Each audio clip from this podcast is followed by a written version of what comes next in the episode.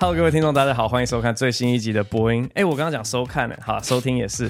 现在时间非常的紧张，oh, oh, oh. 现在是二月二十一号十一点五十九分。对，再过不到一分钟，陈大天首场单口喜剧专场《过气》即将开卖。Oh. 是我们第一次在录制 Podcast 的时候同步跟着开 开票。开票。哎呦，你等一下，我们就会仔细观察你脸部的变化，你还 再来决定你整集。要多努力着重，着重宣传点在哪里？对，啊，如果等下大概过五分钟之后，剩余张数变零的话，我们就直接说啊，好，那这集是给大家。有这个可能性吗？十二点，十二点，真的从来没有这样子过，好好玩哦！哇，好尴尬，因为我真的从来没有卖过任何自己现场演出的票。嗯、你说之前代班你的 open mic，我觉得那个不算，因为那个也不是我个人 solo 的表演。焦点之夜。焦点之夜，我那一次丹尼也没有让我一个人当所谓的大轴演出，嗯，就是跟大家一起这样。可是好像是一个焦点之夜的那个被拉最大的那个人，通常都是在扛票房啊。前面五六六个人都是帮你抬轿，帮你暖暖场，卖过几次，但感觉好像还是没有这次这么慎重。哎，你在看了吗？对啊，我在看啊。有有在动吗？好像没有。等一下，是这个网页完蛋了，刷新频率有问题还是怎么样？完蛋了，完蛋了！我真的觉得 不可能，一个人都没买，不可能吧？哎，不好说，还是我们不聊？我看一下，我看一下，让我让我，因为我我刚刚还没点到，我们我们再我们再挣扎个半分钟。哎，真的没在动哎，可是这样很怪吧？算了，我们还是你先检查一下是不是私人活动，我们跟李安上次一样。好，没关系啊，没关系啊，不看不看这些，不看不看这些伤心事。等一下看陈大天超努力哦，我还有一个故事，开始模仿一整集。对对对，今天大天来呢，是因为要办人生的第一次单口喜剧的专场。对，可不可以跟大家介绍一下？哦，我的单口喜剧叫做《过气》，嗯哼，然后其实就是自己的人生的一种写照，也是一种我对于。看脱口秀的人的一个想法，感觉脱口秀的人对于某些事情都会非常的生气。哦，演的人、哦、原来有这种言外之意，不只是演的人哦，演的人对于某些议题很生气。嗯嗯嗯嗯嗯，看的人现在也很生气。啊、对，我、哦、好喜欢这个主题哦。对于一些你看不惯的事情，你会一直有很多的想法。嗯，嗯嗯，那过气刚好也是我在讲 Open m i d 的第一个笑话。嗯，就上台的第一个自我介绍，大家好，我是过气艺人。嗯、然后。我这样介绍的时候，竟然还有观众说你没有过气，你只是还没有红过。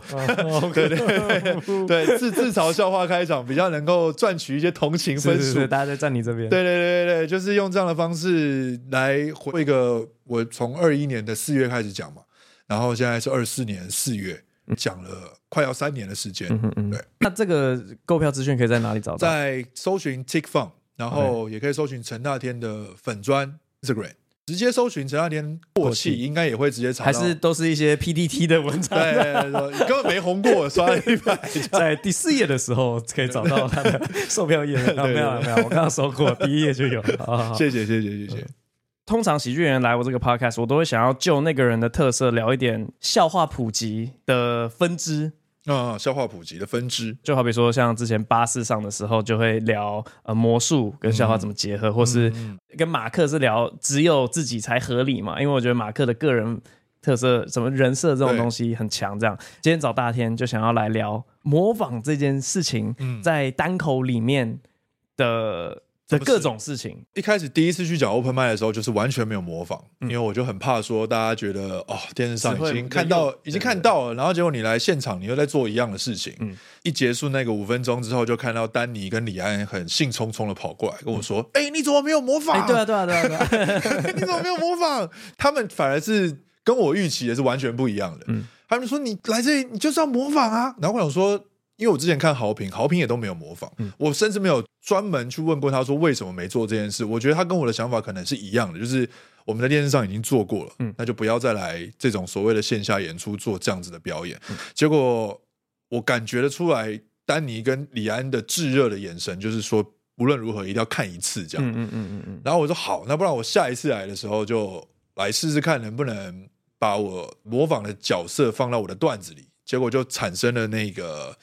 先是狼人杀，然后后来才有了又运动会，嗯嗯，就是模仿不管是娱乐圈的人，也模仿政治人物，结果哇，完成了我现在目前为止最满意的两个段子，嗯嗯嗯，就开启了我好像在做线下的这种脱口秀、单口喜剧演出，有了一个很明确的标志性，就是说我会把模仿的角色放到我的段子当中。嗯哼，那我觉得做久了之后，我觉得这个真的是一个蛮好的武器。嗯，因为我后来发现，真的是大家都没有在做这件事情。我非常感谢那些没有在做的人，因为我觉得他们有这个能力，没有做的话，那非常谢谢把这块版图都全部让让。我相信大家是没有那个能力。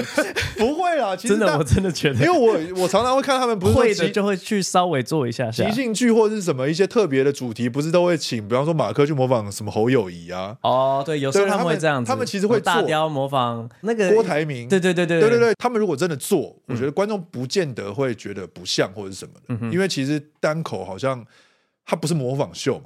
模仿，如果他今天是看模仿秀，他感觉就会很 focus，说你到底像不像？不像。可是他现在在单口里面，感觉他是看你模仿是用在什么内容上。嗯嗯，对，所以我是很谢谢大家没有特别去做这件事情，然后让我有这样子的空间，可以把我会的角色或是研究新的角色放到我的段子里。嗯嗯，哎，我可以问一下你个人，为什么第一次上台的时候，你会觉得你如果再做一次一样的事情，是很无聊，还是很作弊？哦，oh, 你说为什么不做模仿？是不是？对，我其实觉得两件事情好像都有、欸。哎、嗯，一方面也会担心无聊，就是你已经觉得太简单了。模仿对我来说，呃，不，也随便来就是个效果，不是太简单，是是怕观众觉得很腻。嗯，预期他们会产生这样子的疑问，会觉得说啊，到底还是要模仿几次这样？嗯嗯，因为我大部分比较有流量的段子，就是放那种短影音的。都是有模仿的，就会看到有人留言说：“我真想看一次大天没有模仿的段子。”嗯嗯，对，我想说，其实还是会有一些观众会有这样子的内在预期，会觉得你为什么一直在模仿？那另外一部分就是的确有作弊的效果，嗯，因为他的确是表演拍的东西，他能量会抬起来，而且我自己有一个生涯背景，就是。我曾经被人家讲说，我模仿的时候比我当自己的时候有自信。哦哦哦，对对对，所以的确在活成别人的时候，我的表演的状态好像会看起来比较松弛。嗯，然后观众也会觉得，哦，好像就是比较好。嗯，比我做自己好。了解。对，我今天在做这集的功课的时候，我就是稍微去查一下，因为我觉得好像有个迷思，因为你刚刚有说模仿秀嘛。嗯。那如果 stand up 里面有模仿，它算是什么？我就去查一下。国外有谁在做模仿的？然后就发现有一个词，哎，叫做 impressionist 或是 impersonator 之类的吗？反正就是他们有个专有的对模仿师的那种感觉哦。他们就是还有自己的职业别称，这样应该说那种 wiki 页面刷出来。嗯、假如说一个人是什么 stand up comedian 喜剧演员，他应该出来的第一条是那个。可是有些人出来的第一条是他是个模仿的人，这样子哦。对，那些人。可能一开始也有讲 stand up，、嗯、可是后来越来越趋于走一些可能呃，像 SNL 就会拿一些人去用，是，然后或者是真的是拍电影，就比较影剧类型的东西这样。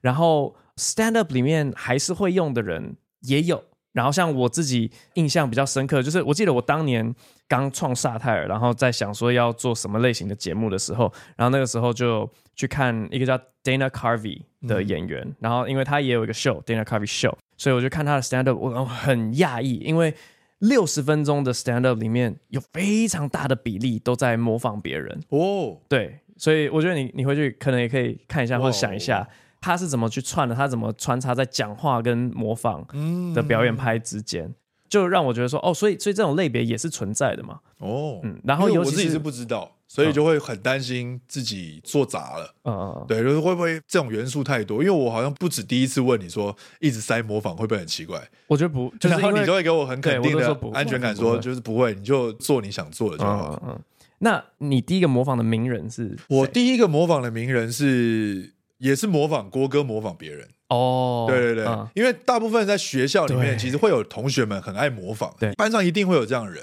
那那些人可能都会先模仿学校讲话比较有特色的老师，嗯嗯嗯嗯。可是我就发现说，我如果在学校模仿讲话有特色老师，也是在模仿别人模仿，那我不如模仿电视上别人模仿。嗯，是。我那时候起点很怪，是因为迪士尼频道有小朋友在模仿郭哥的角色。啊，因为那是算是亲子频道嘛，嗯，他会拍一些现在的小朋友在干嘛。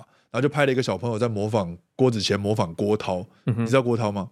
哎，就是有一个政论节目主持人叫李涛，嗯嗯，然后郭哥就是模仿他，然后把他模仿成另外一个讲话很快的人的样子，他说是看到我郭涛拍广告，葫芦到底卖什么？卖饭吃到底是卖，就是就是，我就看那个小朋友模仿，然后就觉得他模仿的很不像，嗯，所以我就在电视机前面把他的广告看了很多遍，然后回到学校去做模仿。啊哈！同学们就觉得哇，平常没有同学会，嗯嗯，然后这个是最特别的哦。那你怎么知道自己可以去模仿那样子的角色？因为看到别人模仿的不像嘛，然后就内心觉得我应该可以比他像，所以我就试做试做，发现我好像真的比他像。嗯，但事实上有没有不知道，是自己内心认为。那你觉得有？比较适合你模仿的人，跟比较不适合你模仿的人，哎、欸，其实一定会有，因为声线上面的问题啊。就是像我当初模仿费玉清的时候，其实真的是硬弄，嗯嗯嗯。但是后来我发现我的眼睛的问题啊，就是我我其实声音一定不太可能让他那么，因为我声音比较粗嘛，对，所以我就发现我的眼睛这样子弄，然后用那个声音就哎、欸，好像效果还不错，因为大部分以前。上节目的人，他们都必须拿那个胶带把眼睛粘成这样。我不用，嗯嗯，就我随便一下就可以做这种脸部表情。这时候就知道说，像那个为什么之前看金凯瑞把自己的脸揉成那么多不同，就是这种技巧其实是真的还蛮好使用。因为如果你要变成另外一个人，你还必须现场这样换一个衣服，然后还要粘东西，其实会没有像我这样突然间。一秒转换来的有效果啊，懂懂懂。对，金凯瑞他的脸有时候会变得很像橙之内克也的那个，对，他就他就整个脸可以变得很 很特别。那不适合我模仿的角色也会有，就是像你研究了半天，那个声音完全就不对啊。我跟你讲过吗？就是我今年反正就在拍那个什么《天才冲冲冲》的过年节目的时候，要遇到郭哥，嗯，然后郭哥哦超强，无敌强，他超强，效果随传随到。就是一开始在聊说，哦，你新年有什么新希望啊？然后我记得主持人在问郭靖说，哎，有没有打算要交男朋友啊？你想，然后他就丢了一个球，他说，哦，如果想要交男朋友的话，我想要会模仿的。然后郭哥就冲出去说，哎哎，这个，然后开始套，不断的套不同的角色，然后我就觉得，哇塞，好强哦，是。你根本不需要任何脚本，你只要进入那个角色，你就可以一直产出东西。对对对对。然后我就一方面非常羡慕这样的能力，然后后来回到后台的时候，郭哥不知道为什么在跟我闲聊的时候，他就说：“哎，其实伯恩你可以学黄国昌。”哎，然后我说我被这样子的评价吓到，是我到底展露了什么样的气质，会让一个善于模仿的人一看就说你。继续黄国昌，可能可能有两个点，我自己判断有两个点。嗯、我先讲一个，他觉得你的形象也是那种口条很犀利的，嗯，这个对你来讲可能不难，嗯，对。那另外一个就是大党的人会有的逻辑，他们会从脸型判定，哦，因为我以前是。去的时候，角色基本上是不太可能，我们都一定是演那些行车记录器里面的那种素人角色，我们没有办法分到好的角色，因为好的角色大哥们十几年下来都已经分完了，他不可能突然间什么原本是他，然后突然间换成你，这是不可能的。而他们的分法就是你在旁边看就可以很好笑，他们就是分法就是，哎，你长得很像，就你吧，就就是这样子分的。然后你只要现场找不到这个人到底像谁，就会是孔哥的。哦，对，对，这个我听说，对，只要只要只要找不到说这个每个这样台哥郭哥看一看都不行，然后那就是孔哥了，嗯嗯，那他们的分法就是很很有趣，稍微丰腴一点的就是白云哥的，都是这样子分。哦，了解，所以就等于他不用模仿就已经有六十分像，对，对他们就是化妆是也是占这个表演的很大的一个成分，就是一定要画起来要像，因为如果你本身就瘦瘦，你硬要画一个很快，他们。在操作上面会很复杂，就要穿胖装啊，嗯、然后要塞棉条。嗯、大部分人不会想要这样。反正我就被点名，你其实可以学黄国昌。然后我就突然意识到，我以前好像有学过黄国昌。哦，在什么时候？就大家可以回去翻一下，是《夜秀》第三季的宣传片。那个时候，我跟贺龙在演一个在立院里面，我在质询他，他可能不知道是谁，一个什么部门的长官，嗯、然后。我、哦、那个时候，所有那种什么甩刘海啊，然后抿嘴，全部都在学黄国昌。哦，对，那很细节，的确是有学过，已经有扎根的去研究这个角色。对，我只是很讶异，为什么别人看得出？啊、嗯，模仿一下。你说我再认真的，对啊，啊，是可以试试看，是可以一定很好用，而且他口头禅那么多，嗯、太离谱了，就是一直讲这个就好了。哦，还有另外一个，你刚刚讲到，就是大家其实多半都是模仿别人模仿的人，嗯、像我演上第一集的时候。陈水扁，对对，你那时候很担心。我，我只是在模仿唐崇盛，模仿陈水扁，我并没有在模仿陈水扁本人，因为我后来有很认真的为了那段表演去看一些阿扁的影片，嗯，我发现，哎，阿扁其实不会不会怎样，对对对对对，只是你学什么阿扁，我相信阿扁其实没有那么常讲，我相信。但其实你只要丢出好消息，因为他们大哥们有个绝招，他们一定会帮他先设计好一个 slogan，嗯。对，像什么叶教授，人生没有颜色，什么、啊、对对，人生前面后面，他们一定要弄成这样。嗯，然后或者是李敖，就是男人都偏好女色，女人都喜欢男色，他一定要有个这个开场。嗯嗯、所以你看到以前豪平也会有这种，是是，对对对。但我比较不是走这个路线的，啊、因为我是模仿歌手，歌手不会突然间上台先讲一个自己的 slogan，、嗯、会会很不像年轻人既定中的流行歌手的形象。嗯，所以他们像创造完这个 slogan 之后。就会让观众锁定说，我只要看到这个角色，就会听到这个 slogan。嗯嗯，所以只要讲到这个 slogan，你就可以确定说他在模仿谁。哦，这个有让我想到蛮多事的。在美国，很多的 stand up 表演里面都很喜欢学川普，尤其是那种政治讽刺的节目。啊、然后，其实，在 stand up 里面也有。我发现，在 stand up 里面，他们会用的一招，就是我直接跟你讲，我创作出来的，就好比说你刚刚讲的那些 slogan 或是手势。只要先讲出去，你后面的模仿别人就会觉得哎，蛮像，对，对，就像模仿川普的，我没有在家里面琢磨过这些哦，所以就是如果很不像，敬请见谅。但模仿川普的，他们就会说川普的手就是会一直在脸的两边摆，然后大概比你想象该发生的晚一秒发生。So it was really huge. The thing was, it was huge. I walked in, I saw it, I saw it. I thought, wow, this is huge. Everyone said this is huge. 你先讲，你接下来要做什么？那就算不像，因为我相信我超不像。不会，不会，不会。我跟你讲，刚刚讲的这就是脱口秀的逻辑啊。对，他等于先讲就 set up，对，然后后面就等于 punchline 就是你的表演，对，所以他其实就是已经先催眠你了。是他先打好预防针，对，你就算没有那样觉得，你都会那样觉得。对，他先打好预防针，但有一种状况是失败，就是你真的表演的太烂，啊，对，也是有可能，也是有可能。所以我刚刚那个没有烂，不会不会不会，那个就大家就现场就会一定会有反应，你你甚至下一次就可以去想一想，看有没有什么其他角色可以用这样的方式去先先 setting。因为我觉得上次你邱志恒模仿的很好啊，啊，邱志恒啊，你说的很好啊。哦，我前面也有丢一个小的，有谁发现过嗨咖讲话会一直？这样子摆头，就是跟你啊，证明对啊，这样这样这样很棒啊！对，我觉得这是最原始又是最好的一个段子呈现方式。它就是等于有一种分享，我最近发现一个人的特征，然后怎么模仿，我教你，观众也好像比较容易可以。被你带入，他会觉得哦，原来是这样。他有一种在学习上课的感觉，而且这件事情又不会像上数学这么乏味。嗯，他感觉学完之后，我以后只要这一招，我也可以去外面复制。可以，可以，可以，可以，就是你可以无限扩充。就是说啊，最近看大天一在模仿，我就一也也抓了几个角色，大家帮我看像不像？嗯，用这种方式讲，我觉得观众应该也会觉得很新鲜。嗯哼，他们也会觉得哦，你好像在尝试做一些之前看不到的事情。我发现丹尼。你记得他刘宝杰那段吗？我记得。啊，就是你觉得 他的刘宝杰 也是在模仿别人模仿郭哥郭哥的那个感觉，因为其实刘宝杰很难呢。嗯，他的声音声线太特别了，又有一点扁扁的，又有一点高亢。嗯，他那个时候我有看他那个在贺龙夜秀的那个那一段，我他也是先丢啊，他说什么他讲话都会四个字，对，蜘蛛必叫，这个也很棒，就是你只要有先讲。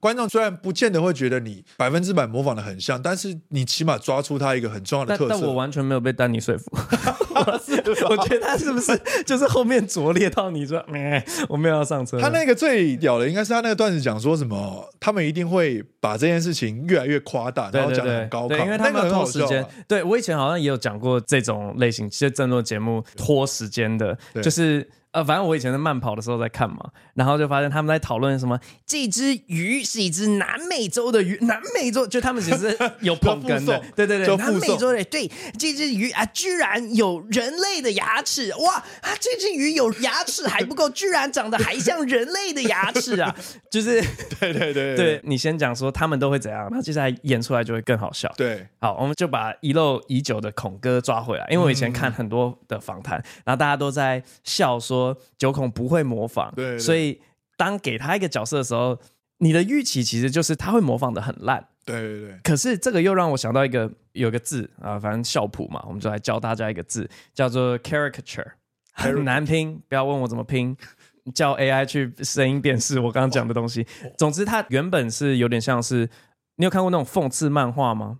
就把别人的鼻子画的特别大，或是一些，好像有看过一些。对对对，嗯，讽刺漫画就是叫 caricature。然后当比较动态的，就你在学别人学的是讽刺性的模仿，就会是那个类别。嗯哦，所以你觉得有没有？你你你看过的是他模仿一个人是为了要丑化他？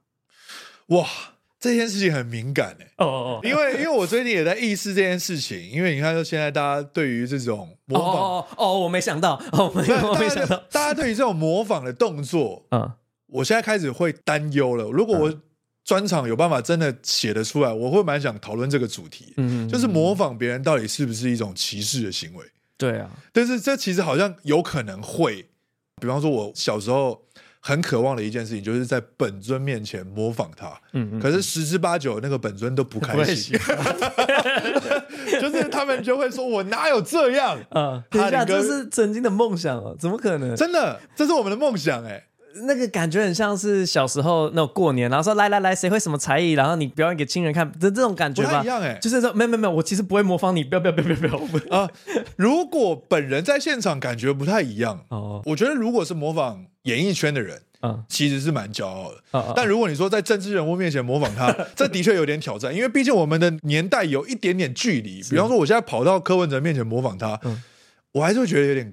怪，嗯，或者在韩国瑜面前模仿他，虽然我好像隔空做过这件事情哦，是是，但我后来没有，对对对，后来也没有。他是看你的 VCR，对，他也有看到，对对对。但是我个人觉得这件事情在小时候来讲是蛮骄傲的一件事，而且我会比较哦，大家会比较哦。然后我那一天就跟萧敬腾一起合唱，然后另外就说我也有唱啊，就会有这种事情发生。所以你说丑化吗？我觉得还是会有一点。因为你毕竟放大了一个特色，然后你要一直很夸张它，嗯，所以它的确，你说有没有丑化的成分在里面？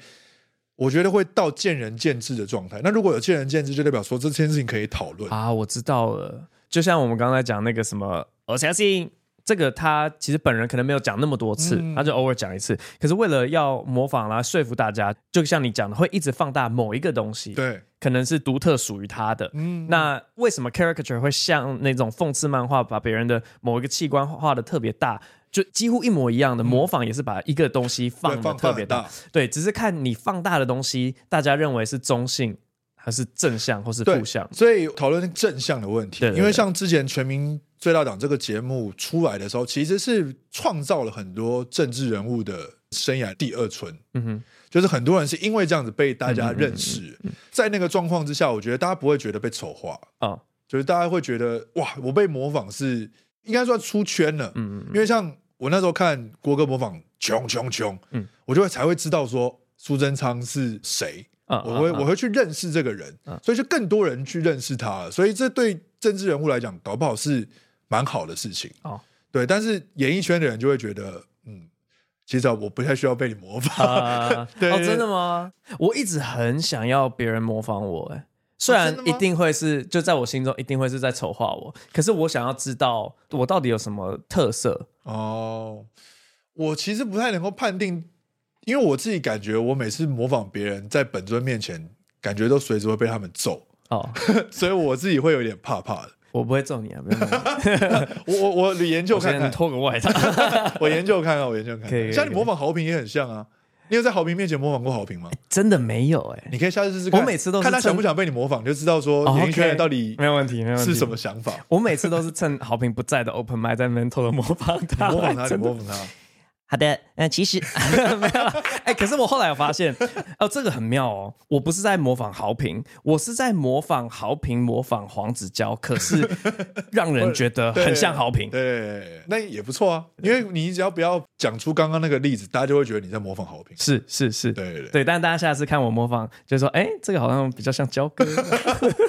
都可以，都可以，都可以。哎，我今天原本还想要讨论另外一块，就是因为我们刚刚都在讲模仿特定对象，就是名人，大家认识的人。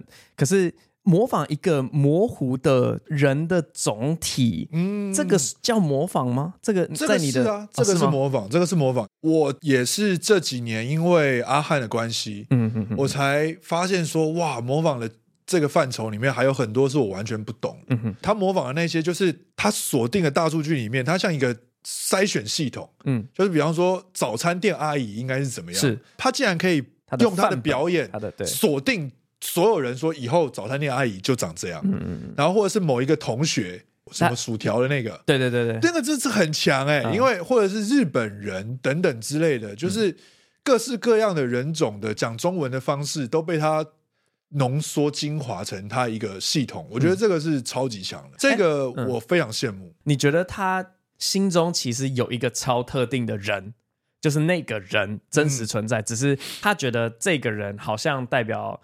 呃，他遇过人生所有房东都很像这个房东，嗯、所以他就模仿那一个房东就好，还是是一个很笼统的很多人，就像你那样大数据，应该是比较偏向第一个了，哦、就是他生命中真的有遇到的一些人。嗯嗯，嗯因为如果你真的要去网络上找这个数据，感觉也不知道从从何找起。嗯、对，也不是谁每天都在记录自己家里的房东，或是，是对，这比较难。应该是他生活中真的有遇到，他应该算是一个非常认真观察他生活中。的人，特别是他用这样的方式系列成功之后，嗯，他就更需要去做这样子的功课。嗯哼，但我觉得他厉害的是，他并没有被他自己给击败，就他模仿完一个之后，他又接二连三的创造出很多个，哇，竟然还有算命阿姨等等之类的这种，我觉得这个超强了，因为这不见得是会模仿，比方说政治人物或者是模仿艺人的人一定能够做到的事情。嗯哼，这个比较难。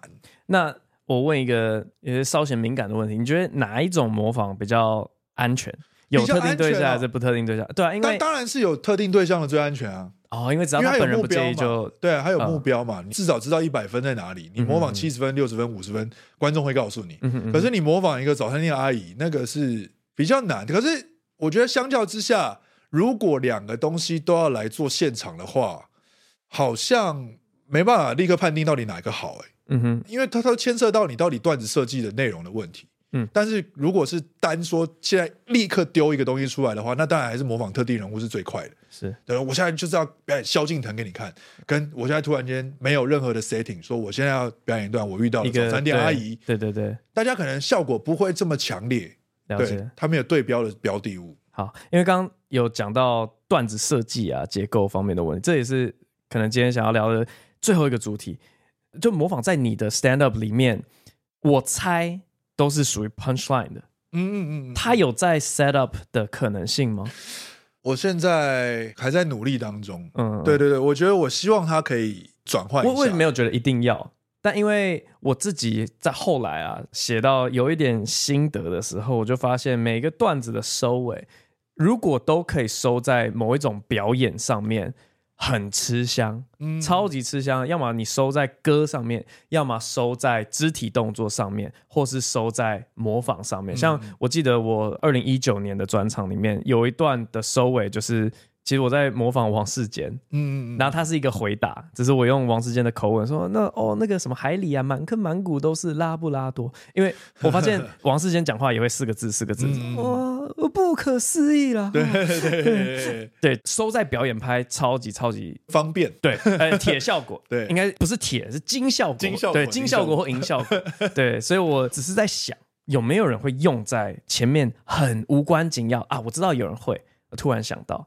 就是 Fluffy 啊，可是他那个算模仿吗？因为他口技很多嘛，嗯嗯，所以他在讲那种长篇故事的时候，会在超没有必要的地方加一些什么、嗯、哦，所以我们就一群人骑着机车出发了，我就会想说加那个要干嘛？我我之前好像有模仿过一次王世坚的段子，嗯、我好像有上传到网络上，就是在讲说他曾经在议会的时候。大家问到说他到底要支持陈时中还是黄珊珊，嗯嗯、他给出了一个非常精妙的答案。是。感情上，嗯、我是百分百支持黄珊珊呐，吼，吼。但是我将全力辅选陈时中啊。嗯、然后我的 punchline 是，你看听完之后，你还是不知道他到底支持谁。哦，对，这、哦、所以他就比较算是在 setting 的时候的是。的内容，就是我只是呈现一个片段，嗯、因为。你们的方式可能会直接把片段放出来，比方说在、啊、对对对在夜夜秀上面可能直接放。那我就想说，哎，你们用这样的方式，那我要不要就是采取一个我回顾影片的方式，用模仿的方式呈现给观众？嗯、那个是我觉得比较接近你讲说，它不是 punch line，嗯哼，它是它其实是算 set up 的部分。哦，嗯，的确有这种可能性。对，它就是模仿的那个 setting，观众可能也会觉得好笑，嗯，可是他不会笑到哈哈哈哈哈，不是这个状态。你这样讲，我就想到几个，也是 Shane Gillis，反正就是最近，嗯。感谢贺龙，反正就是 大家很喜欢传某一个片段，是说有一个演员叫 Shane Gillis，然后他在台湾传的片段是他会模仿他一个是叔叔还是伯伯，反正有自闭症，然后他觉得学得很像这样。嗯、可是其实 Shane Gillis 就是我刚刚说他会模仿川普的那个，嗯，他有一段就是很像哦，他只是在讲好像是美国去打某一个中东国家，他说川普叙述的很贬低那个人说。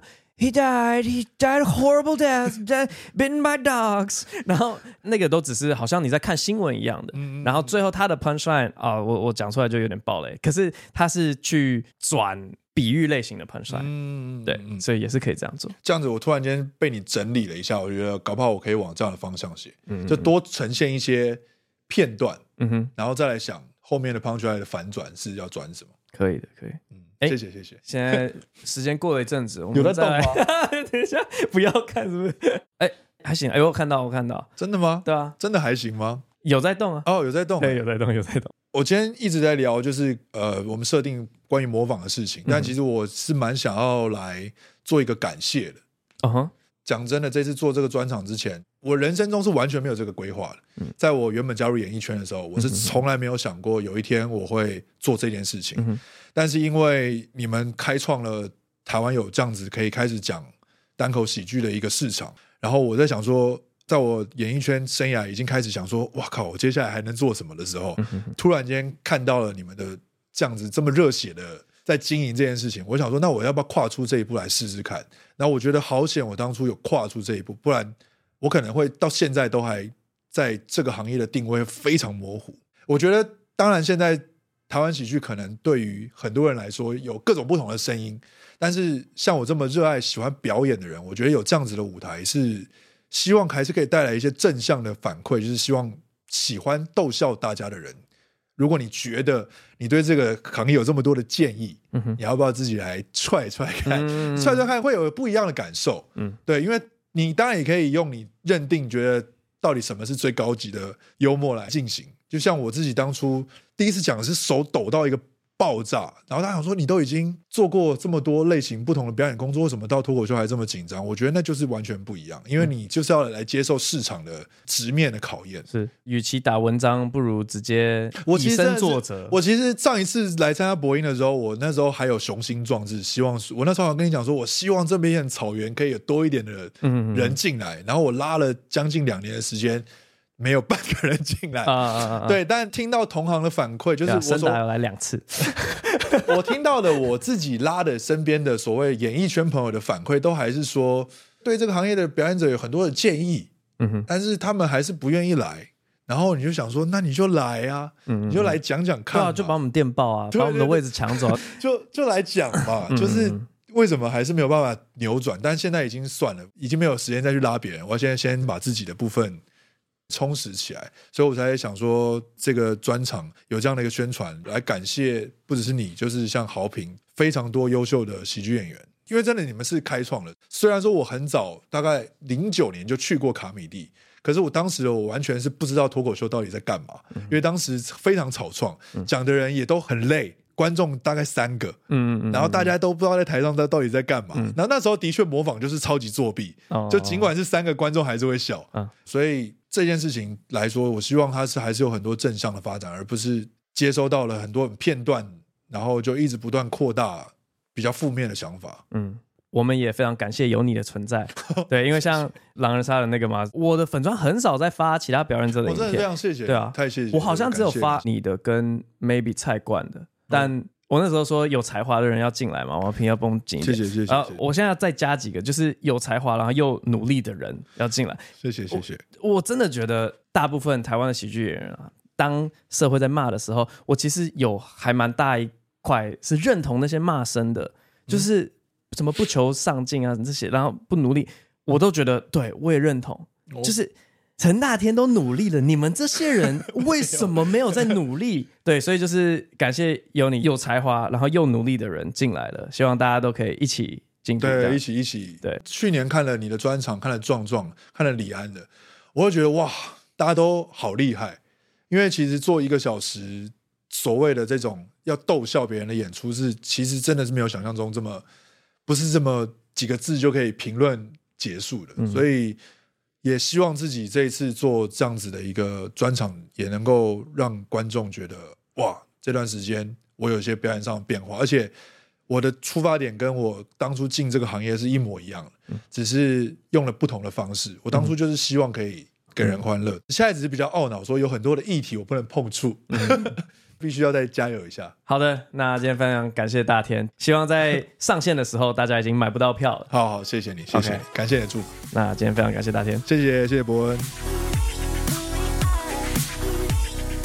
好，接下来进入佛系 Q&A 的部分。首先，第一位一起移动，长大后会更容易哭吗？想问博恩，有觉得自己在长大后，因为经历了更多事情，更容易在看影片或听别人的故事的时候，心有所感，甚至落泪吗？小时候总觉得大人看影片、连续剧看到哭是不可思议的事，但现在似乎可以理解了，原来只是自己太年轻，没有共鸣而已。啊，真的吗？我怎么觉得好像有个恐怖谷的感觉，就是小时候。我蛮容易哭的，但是后来对很多事情都越来越不敏感，就觉得啊，真的是习以为常啊。甚至有人我不知道哎，就好比说你第一次参加丧礼，那你就会觉得很难过，怎么有人走掉？然后你你参加到第四场、第五场，你就觉得 OK 好，就是又有一个人告退了。等一下，等一下，我刚刚讲恐怖谷嘛，所以他后来又会回升，所以的确是有一些人生经历是你以前没有经历过的。对我来讲，就是狗狗过世啊，呃，对。哦，其实那个时候有讲一句话，然后我以前不太敢在公众场合讲，但是后来发现有蛮多人有共鸣的。反正就是我狗狗跟我的爷爷是同一年过世嘛，可是我就狗过世对我来讲比较难过，然后我觉得我好像不应该这样觉得，可是后来在外面跟很多人讲，大家也都会这样，就觉得很合理啊，因为狗就是你的弟弟啊，爷爷就是一年见个三次四次的人，所以你当然跟狗的感情比较深。这种，那反正。我要讲的只是说，以前没有体验过狗过世嘛，然后后来可能就会有一些不知道宠物环节啊，或者宠物过世环节，你就会更容易去同情别人的难过，所以不太一定不知道。下一位，我家的孩子最乖了，谐音双关废到笑，我们一家都超喜欢这种烂笑话，括号称赞意味，甚至是我本名叫圈圈音，绿草如茵的茵，我爸妈偶尔还会拿圈圈音到了没这种烂断句开玩笑，括号本人完全不介意。哎、你自称本人蛮 有趣的，你为什么不直接挂号说我完全不介意这样就好？好算了，想要顺便分享一下自己的弟弟。我跟弟弟年纪差很多，他今年只有两岁半，却已经会念到 A 到 Z、b p m 一到一百，不是特意去教，他就莫名对这些很有兴趣，很爱看那种教数字跟念 A B C 的卡通。他除了爸爸妈妈以外，再来开始会说的就是一二三跟 A B C。他一岁半的时候智慧还很匮乏，有时候很激动的时候，他就会用很急促的语气一直说一二三，跟很崩溃的语调说 A B C，听起来超好笑。我弟弟是不是有点天才？博恩会觉得自己的小孩比别人家的孩子可爱吗？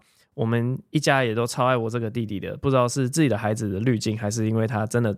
特别可爱又聪明，最后博恩可以用各种情绪念 A B C 表达情绪吗？哦，呵 呵中性场景哦，好，戏剧性那个两岁半会全部的 A 到 Z 很猛诶。我儿子现在两岁四个月，也是这个礼拜我才发现，他会偶发性的看到一个像我们的电梯里面，他知道 B one B two 的 B 跟顶楼的 R，然后我们家有些那个英文字母的积木，他今天早上。随手拿起一块，然后说 F，然后我就哇，你怎么知道 F 啊？我们也没有特别去教，可是他也不是会照着顺序 A B C D E F G 那样念下来，诶，还是其他，他好像会唱那个歌，还是他都乱唱的歌。我我感觉他每次在唱那个字母歌的时候，不是公路的字母歌，他每次在唱 A B C D E F G，他只知道要压 E 韵，然后他其他全部用混的，他都是 A E E E A E。a i a a a a a e 这样子，好，所以我也不知道他到底会不会。可是我觉得两岁半都会，应该是蛮强的。我们当然会觉得他很可爱，然后一定是自己的孩子比较可爱啊，别人一定觉得你小孩就很普啊。可是没差，因为是我小孩。好，A B C 啊，不对，太浮夸了。A B C 用各种情绪念 A B C 啊，喜怒哀乐啊，A B C A B C A B C。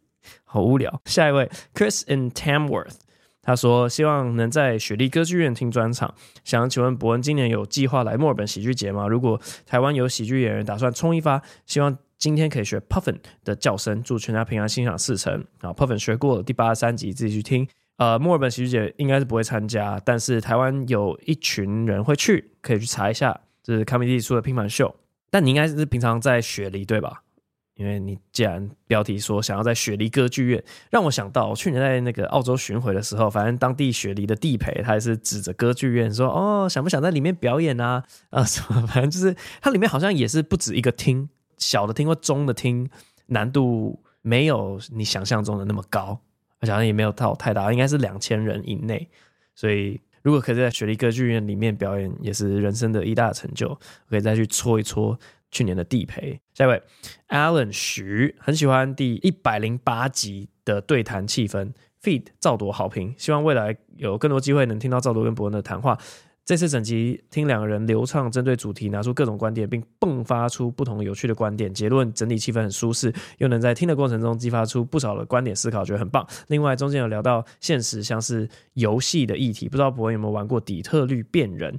虽然不是以面对极度困难的局面开场，但应该是近年很能体会选择分量的一款游戏。还没玩过的话，很推荐找机会一试。好，这个是可以找机会一试，但机会在哪儿？哈，就是以我目前的行程，应该都没有什么时间玩游戏。这样，还是感谢推荐。跟赵铎在录完那集之后，我们又吃了一次饭。我每次其实我都觉得，在现实生活里面，我比较熟的人上节目的聊天，反而都会变得很怪。就像我每天早上都会跟皮塔六一七一起重训，可是六一七的那集也觉得，哎呀，好怪哦！为什么有设备啊，开始录 podcast 聊天就会变得怪怪的？反正六一七后来跟我讲的是，他觉得我在录 podcast 的时候讲话太快了。他跟不上，然后他说他回去听他那节 podcast，他都会觉得哦，这语速没有很快啊，为什么会跟不上？可是实际上在录的时候，他跟不太上我在讲什么。然后每次他讲完一件事，我又问到下一题了，然后他又要重新想说哦啊啊，已经换主题了，好累哦，赶上那种感觉。然后赵铎的话，他完全没有去看。他的那集上线之后有任何的回响，然后我就跟他讲说没有啊，大家就是无条件在讲关怀，说很棒啊，赵铎分享很有深度什么的。他说不，只要流量超过，我忘记他讲多少，一百吗？只要流量超过百还是千的东西，他就会自动回避，因为他认为自己会受伤，所以我会再传达你的好评给赵多，但他本人应该是。没有看到这样，下一位有人跟我一样叫阿威吗？关于喜剧相关的影集，不过你好，有听到你提到一些跟喜剧相关的影集内容，想提出一点我的小小想法。日本近年推出一个喜剧影集叫《爆笑悲剧王》，不知道朋友有没有看过？在主线故事的推进下，有一些很无厘头的题目让喜剧演员发挥，挂号类似像大喜力吗？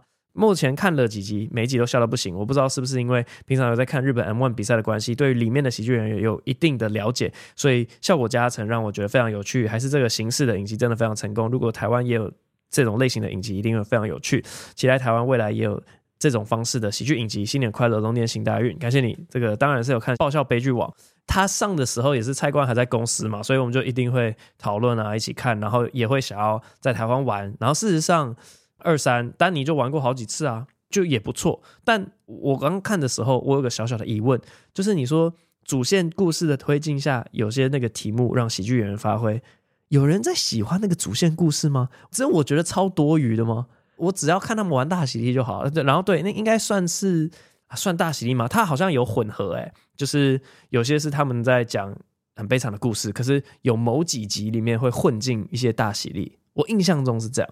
然后我看的时候，我记得我的腻感会在大概连续看三集之后觉得腻，然后我就要休息个几天。然后才能继续看下去。我我没有办法一次看完一季，但觉得瑕不掩瑜。你讲的这些我全部都认同。它的这个格式本身非常的成功，也非常好复制操作，就抄袭这样。然后好像日本的搞笑很多都建立在这种你不应该笑，你要刻意不笑，然后就会让那个东西更好笑。好，感谢你推荐。如果大家没有看过的话，可以去看《爆笑悲剧王》。最后一位超级 Cherry 搁浅的人，伯恩真的觉得黄承轩讲的话很有道理吗？还是有时候只是当讲讲干话而已？伯恩全家平安喜乐。另外可以学鸵鸟叫吗？好，没问题。我们今天这集最后来学鸵鸟叫。我跟你说，黄承轩讲话呢，已经不是要用他讲的话对或不对来理解了，嗯，要怎么说呢？你听他讲话的时候，你脑中要有的问题应该是：哦，原来有人会这样想。理解他的思考过程，会比去听他真的讲出来的内容来得好玩啊！对不起，我想跟各位分享一本书，它叫做《疯癫与文明》，是傅科写的。那傅科写的这本书里面就是说，其实神经病哈，你会觉得神经病讲话，对不起，我不知道说黄志全是神经病。但我觉得他一定在某一个没有被诊断的光谱上面。好，那不重点，重点是通常我们会觉得神经病讲话没有逻辑，但他那本书里面写的就是啊，一来他在讲历史啦，就什么是病，什么不是病，所有东西都有光谱这样。可是他们并不是讲话毫无逻辑，而是在自己的逻辑里面，所以是要去了解他的逻辑。说哦。原来是这样子的逻辑啊，不是平常你惯用的思考逻辑，是内部是有趣的，所以他要讲的东西你就听听过去这样。但是你要想的是，哇，他怎么切到这里来的？怎么会这样呢？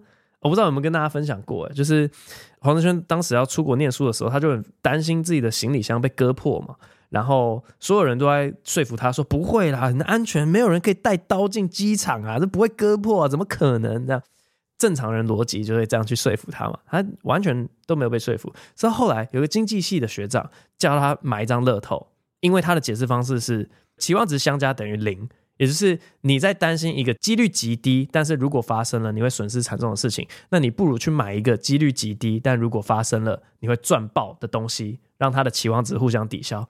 黄先生听了之后，完全不再烦恼这件事情了，他就去买了一张乐透，然后再也没有烦恼了，就是。你会发现他不是没有逻辑，他在另外一个逻辑里面，跟正常人讲话不一样。所以你可能会觉得，哦，他怎么会去担心这种事情，或者他怎么会讲这样的话？哎，我都觉得那已经不是重点了，重点是去去想其他的逻辑存在的可能。好，那最后我们来学一下鸵鸟叫，我们听一下，好像蛮像海豚叫啊。